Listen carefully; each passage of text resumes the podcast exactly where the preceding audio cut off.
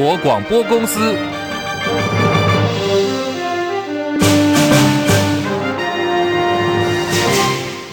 大家好，欢迎收听中广新闻，我是黄丽凤。新闻开始，先来关注的是蓝营卡侯大战对决时间点，就在稍后一点半登场的国民党中常会。国民党总统参选侯友谊长期民调低迷，外传国民党挺郭派的中常委们酝酿在下午的中常会当中，以临时动议的方式要提案，要求党中央必须落实总统提名三阶段整合承诺，被视为是在变相卡侯友谊。根据指出，挺郭中常委的提案内容。要求在两个月之内，在非绿的阵营当中整合出一组最强的候选人，以此来终止七月二十三号七二三全代会处理侯友谊的总统提名案，让郭台铭有机会能够败部复活。如果正式提案，关键就在于党主席朱立伦可以才是不处理，也可以按照程序来走。卡侯风声鹤唳，当事人侯友谊没有否认。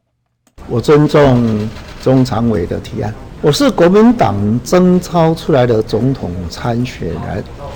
党员支持党征召的候选人，这是一个理所当然。更重要，面对二零二四，是大家要团结在一起。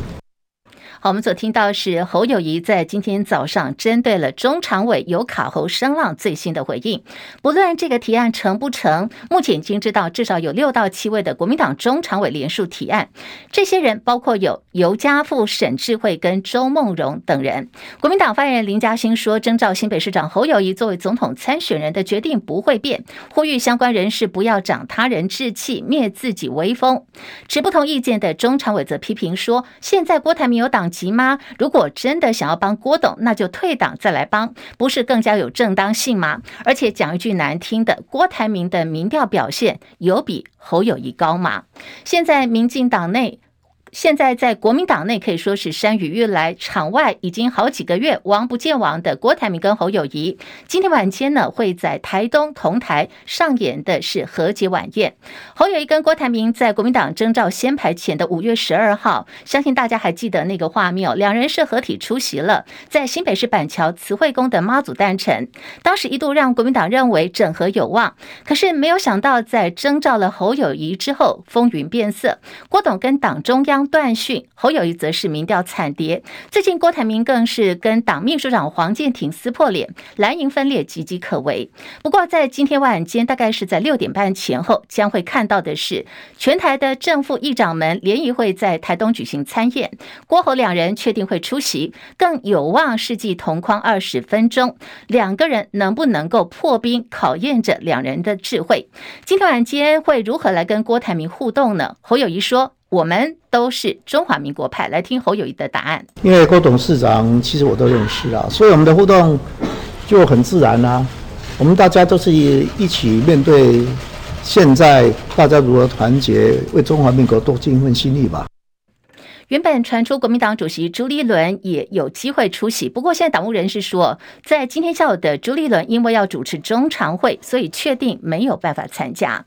前总统陈水扁的儿子、前高雄市议员陈志忠因为洗钱还有伪证案被判刑一年两个月，今年五月十一号已经入监服刑了。来自于杂志的报道说，昔日有狱友来爆料说，陈志忠享特权做爽劳，不但一个人一个房间，一人一室，他还能够看掌上型的电视。根本就是来度假的公子哥儿。不过，高雄第二监狱稍早发表声明，现在陈志忠住的是三人房，电视是按照规定一入狱就可以购买的，并没有享有任何的特权。做爽劳的还有杀警犯易宝红，夜店杀警案主谋之一的易宝红进入外间服刑，引发社会不满。不过矫正署说已经查到了易宝红外间服刑期间回家探视，竟然是在脸书标记特种行业宣传打卡，还违规跟他朋友们饮酒聚会拍照上传脸书。矫正署的说法是易宝红重大违规，不适合在外役监继续服刑，在今天已经做出决定了，要把他借送回一般的监狱来执行后续的刑期。我们要提醒的听众朋友们是在双北跟桃园地区，现在这三个县市呢，气象局是发布了大雷雨即时讯息，雨中行车大家要特别注意安全了。这里是中国广播公司，中广新闻网 News Radio。现在时间来到十三点零六分，我是黄丽凤，欢迎大家继续收听新闻来一点三十分钟全新闻，提供给您的是今天的重要新闻，包括有国际、政治、财经、民生一次掌握。好，非常谢谢您正在收听广播，也感谢正在观看 YouTube 直播的朋友们，大家都帮忙按赞了吗？请大家帮忙按赞、订阅、分享、多刷留言板，扩大中广新闻网 YouTube 频道的触及率。今天广播服务的部分，因为时间关系，会在一点二十八分前后广播。会先结束服务，YT 直播间朋友，请大家继续留下来。还有更多新闻呢，还有这个台北股市最后的收盘资讯会提供给您。非常欢迎大家继续在我们的 YT 直播间，我们一个留言板，欢迎大家继续交流，也提供您对于新闻时事的看法。继续来关注的就是我们刚刚在广告期网之前有提到的，现在双北哦，新北跟台北市还有桃园地区都有大雷雨即时讯息。这场的雷雨来得相当的快，而且雷声大作哦。台北现在正在打雷下雨，温度快速降温当中，从早上的三十二度一路哦，现在已经降到二十六度左右了。台南地区现在是出太阳的，可以说是一个台湾两个世界哦，南北天气不相同。那么现在在全全台总共有十二个县市是有大雨特报的，主要呢就是以这个嘉义县为界，好，就是新北市以南、嘉义以北，总共十二县市现在有大雨特报，对流云系发展旺盛，有短时的强降雨，在嘉义以北地区会有局部大雨发生的几率，请大家注意雷击跟强阵风。如果是在户外行车碰到了雷阵雨，雨中行车呢，一定要特别注意安全。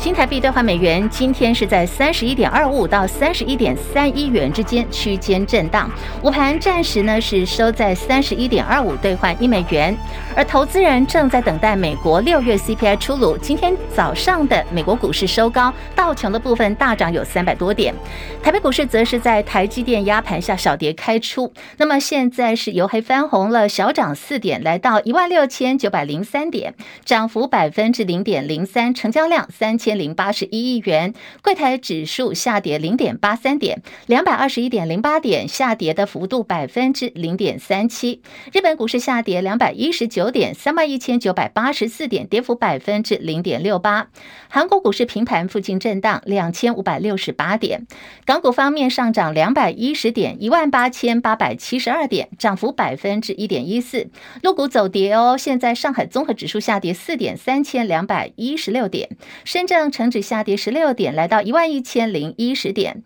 印度股市下跌十一点，六万五千六百零五点。国际汇价，欧元兑换美元一点一零三二，美元兑换日元一百三十九点五零，一美元兑换七点一八六六人民币。黄金价格最新报价每盎司一千九百三十八美元。以上是最新的财经资讯。我们要特别拉回来关注的是在今天日元汇价的表现了。日元的汇价，我们刚提供给大家的是来到了一百三十九。点五零兑换一美元，其实日元汇价呢升破了一百四十哦。现在市场在看的就是日本央行即将在本月晚些时候会调整政策。日经指数今天开盘的时候也下跌有两百九十多点，现在是下跌两百一十七点，今天跌幅已经将近百分之一了。来自于日经新闻的报道说，市场预期日本银行、日本央行最快这个月会调整的是超宽松货币政策，这是带动了。最近日元进扬的主要原因，而彭博报道也说，投资人正在压住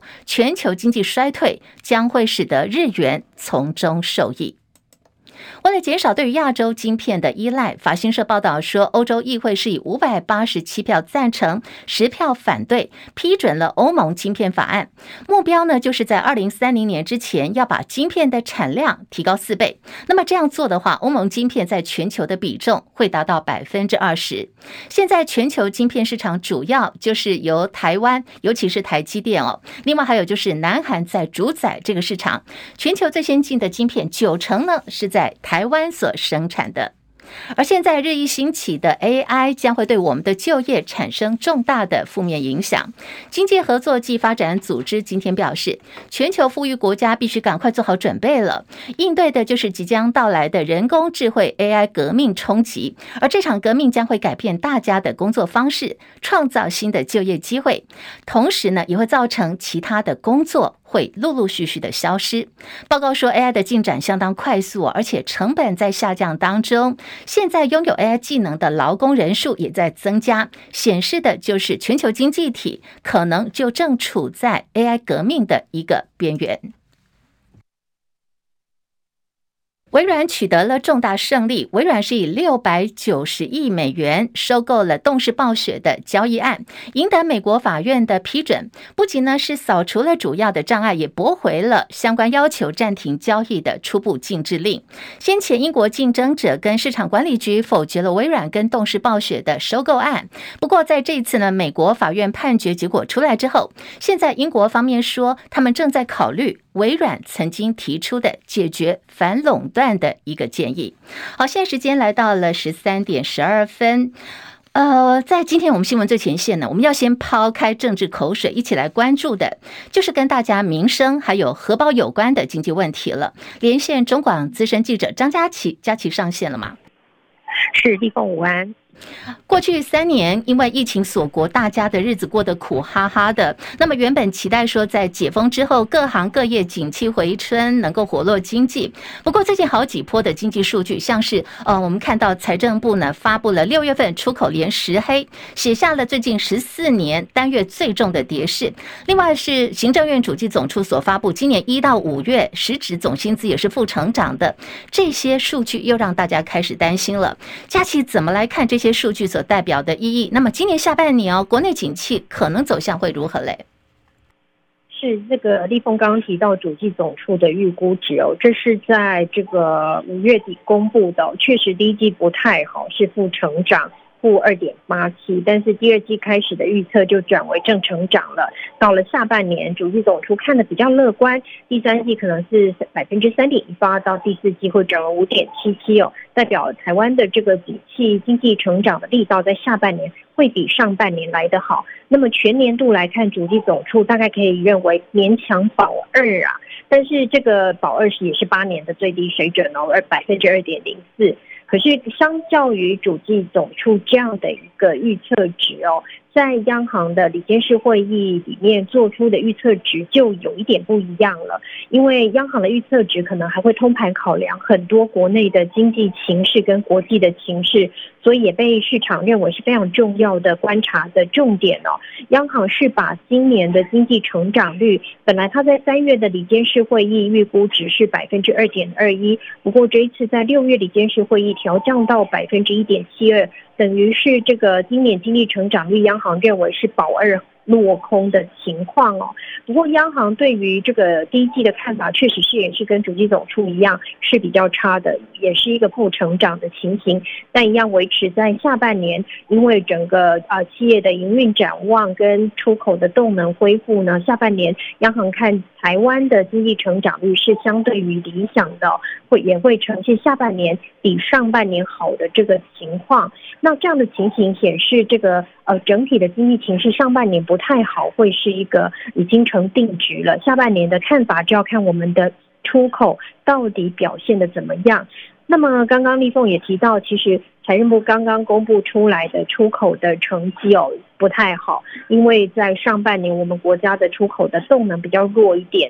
加上去年其实台湾出口是非常好的。所以在年增的这个幅度来看，就变成是年减百分之十八。那么上半年出口年减百分之十八，跟亚洲各个主要的经济体来比，确实是成绩不太理想哦。像跟我们有这个科技竞争对手的韩国，它的这前六个月的这个出口的年减幅百分之十二点三，也是不太好。但是跟台湾相比，它稍微好一点点。其他国的这个主要经济体，包括香港、新加坡。等等，这个跌幅都低于台湾，也代表这个上半年因为出口的动能不及，呃，不理想哦，对于台湾的经济成长力道是影响相当大。那么这样的情况呢，啊、在下半年会稍微改善一点，不过呢，会影响到的因素一般认为还是很多哦。也在呃财政部方面的资料显示，这个出口的结构的因素可能也是呃非常重要的关键哦，因为我们国家是电子零组件跟高科技这些出口的比重比较高的国家，那么出口的市场结构也有影响，使得这个国家的这个呃下半年的这个出口非常要观察到的是新兴科技应用它的发展状况以及市场的呃这个状况如何，会成为影响。在下半年出口很重要的因素，因此最近市场比较关注的反而是，哎，台积电跟在 NVIDIA 即将要公布财报，在超微的执行长要来台湾了，以及台积电最重要的因素占我国出口占比非常高的台积电，它的法说会也要开了，这几个因素反而会成为。观察我们下半年出口会不会一如这个预期，下半年高于上半年，而且下半年是明显高于上半年的这个情况，这也提醒一般民众可能要关注一下最近的经济新闻。立功。好，佳琪，我们最后一分钟来关注。您刚好提到，就是影响景气的因素很多嘛。那么其实有个最重要就是，哎，美国打喷嚏，可以说全世界感冒。美方的一举一动牵动的就是全球经济，当然包括台湾在内。美国财政部长叶伦示警说，现在通膨还是太高了，有经济衰退的风险。我们的业界怎么看呢？呃，目前通膨逐渐的缩这个下滑是一个呃，一般认为比较大的。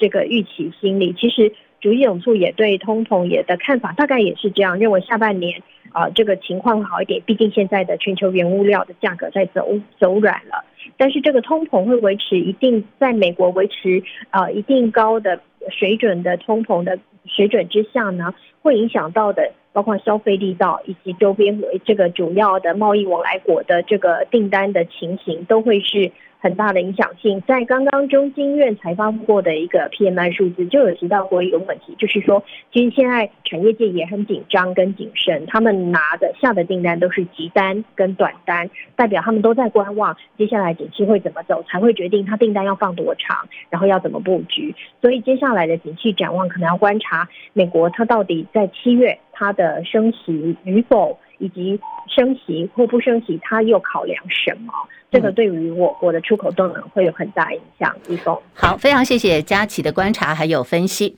继续来看的就是来自于联合报的报道说，我们的行政院呢，在美国施加压力的情况底下，去年曾经由阁揆苏贞昌召开南海工作会议，其中提到美方要求我方必须筹设 P4 级实验室以及研发生化战剂的能力。对此，行政院副院长郑文灿今天说，媒体所公布会议记录的格式啊，还有用字遣词通通都不对，这很明显是一个捏造的假文件。李仁月报道。平面媒体报道，行政院在去年曾经由阁揆苏贞昌召开南海工作会议，针对黑心快筛、军方意外连连等可能影响九合一选情的事件进行讨论。其中提到，美国要求我方筹设 P 四级实验室以及研发生化战剂的能力，包括了行政院、国防部以及外交部官员，今天都驳斥这是假文件。行政院副院长郑文灿强调，南海工作会议并不是行政院任何会议的惯用字眼，而会议记录当中提到本党也不会是这样的用字，因此显然是捏造的会议记录。标题不对，格式不对，用字遣词也不对，那这是捏造的会议文件。行政院发言人林祖伦表示，行政院的会议记录都会有载明会议时间、地点等等的格式，媒体的内容甚至明显类似中国党政一体的思维，造假的情况可见一斑。行政院将严议把报道内容和媒体列为是假的范例。中广记者李仁月在台北报道。好，现在联合报报道有关前行政院长苏贞昌曾经开会讨论延误生物战、延役生物战剂。联合报方面为了自己证明哦，我们的报道内容不是空穴来风，今天也在他们的版面上头刊出了会议记录。稍早，苏贞昌在脸书发文表示，他呢，他说他自己从来没有主持过南海工作会议，也从来没有召集部会讨论过有关生物战剂、生化武器的相关事宜，而且媒体所报道的相关时间不对，用语也不对，这个会议呢是根本不存在的。总统府方面在刚刚也有最新的声明，怒斥呢相关的报道内容是不实的，损及国民跟国家利益，恶意挑弄区域稳定，非常不负责任。点名要求联合报要面对错误，即刻更正相关的报道内容。美国国务院对于台湾的旅游建议用字遣词变了哦，这回是删除了。国家字眼。美国国务院领务局美东时间十一号以定期检视并且微幅修正为由，发布了最新版对于台湾的旅游警示。好，在这里头呢，大家就把最新版跟以前的旧版内容做了比对，结果发现说，虽然台湾依旧保持在去年十月份更新之后最安全的第一级，可是在这个最新版的旅游警示当中删除了两处，先前有提到是用 country。国家的字眼引发了敏感的政治联想，外界关注说，这是不是因为中国大陆施压的结果，所以美方才会做了这次的调整跟修正？现在国务院面对外界的询问，还没有任何的回应。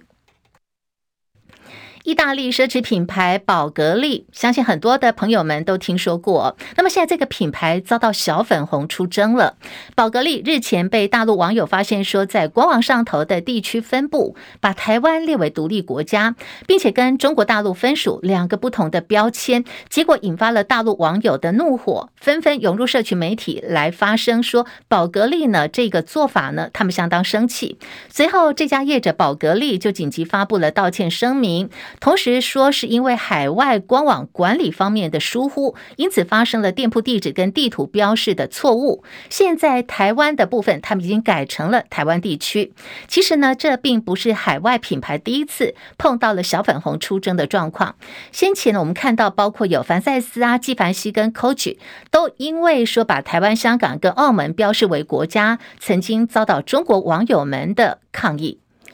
美国总统拜登今天公告说，有鉴于中国大陆对香港采取从根本破坏香港自治的行动，持续对美国的国家安全、外交跟经济已经构成威胁了，所以决定要延长对香港的国家紧急状态一年。这已经是拜登上任之后，美国第三度延长对香港的紧急状态。北大西洋公约组织立陶宛召开为期两天的领袖峰会，会后发布了公报，对中国大陆发出了历来最强烈的谴责，抨击陆方的胁迫政策以及和俄罗斯深化战略伙伴关系。北约三十一国所发布的联合公报内容当中，指责了中国大陆建立不透明的军事威胁，放大俄罗斯对乌克兰战争的虚假陈述。北约秘书长史托滕伯格也批评中方越加的去挑战国际秩序的规则，同时还威胁台湾进行大规模的军事集结。现阶段的核现代化发展速度跟规模都是前所未见的，缺乏了透明度。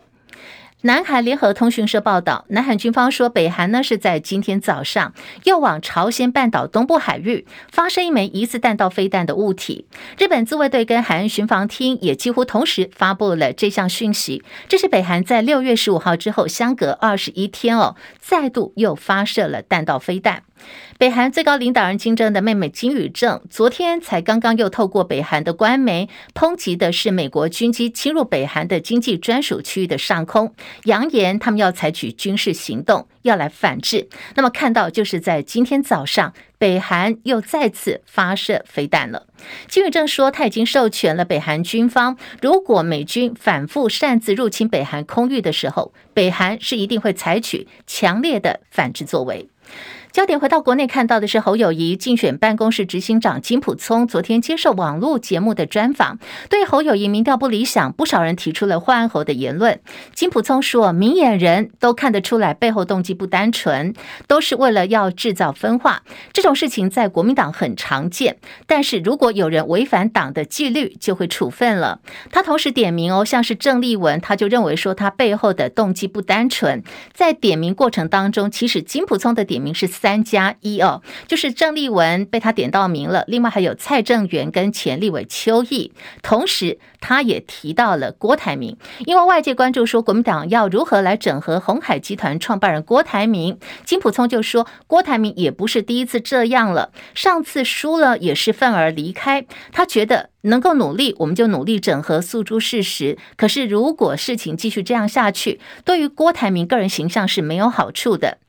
金普聪说：“郭台铭应该有智慧，要知道继续这样下去的话，获利的就是民进党了。”产学合作爆出了大黑洞，大学出租实验室竟然变成了炼毒的工厂。调查局刑事局在台北、高雄两地地检署的指挥下，在大台北跟高雄地区破获了张姓制毒师傅跟徒弟所开设的三间制毒工厂，一举查扣有 K 他命毒品半成品，还有大批的工具，逮捕共犯总共有十二人。那么后来也追查出张姓男子还承租在台北市中山北路上的一间大学产学合作实验室跟生技实验室，就在大学里头哦，他们制毒量产了 K 他命毒品。更扯的是，去年三月份，因为制毒集团的成员操作机器不小心造成了爆炸，酿成火警。鉴识人员到场勘查采证的时候，意外发现，哎，怎么大学的实验室是一个制毒工厂？所以报请检察官指挥侦办。在呃昨天晚间已经看到，呃这个大同大学有回应说，这家公司明显违反合约了。对于先前实验室失火造成的损失，现在校方保留法律追诉权，等待清查损失之后，将会请求赔偿。白饭之乱风向一变再变，北科大资财营的学生到热炒店去吃饭，因为白饭供应量的问题哦，集体就刷了店家一行评价。风波已经延烧好多天了，现在双方还是各执一词。业者昨天一度透过脸书留言道歉，说没有让学生吃饱饭，我们错了。可是老板哦，今天他又写下了三百多字抒发心情。老板的说法是一开始他就是一个被霸凌者，还说孩子们已经成了恶魔。已经被魔化了，可是相关说法也持续被打脸。脸书粉专挤霸偶就整理时间轴列出有四大疑点，质疑老板说的好几大爆点全部都是假的。那么从头到尾说法一变再变，就是在唬烂社会大众。网络的肉搜，其实现在大家有很多的争议。来看看国外的一个情况，这是荷兰参议院批准了一项新的法令规定。荷兰当局已经宣布了，人肉搜索是违法的。如果在网络公开某人的地址或者是其他个人资讯，等同呢，就视同是在恐吓他人，最重要处两年的有期徒刑，最高两万两千欧元，约合台币是七十六万九千元的罚款。好，这是来自于荷兰，现在针对在网络方面有相当盛行网络肉搜，他们现在决定有新的规定，最重要判的是两年的徒刑。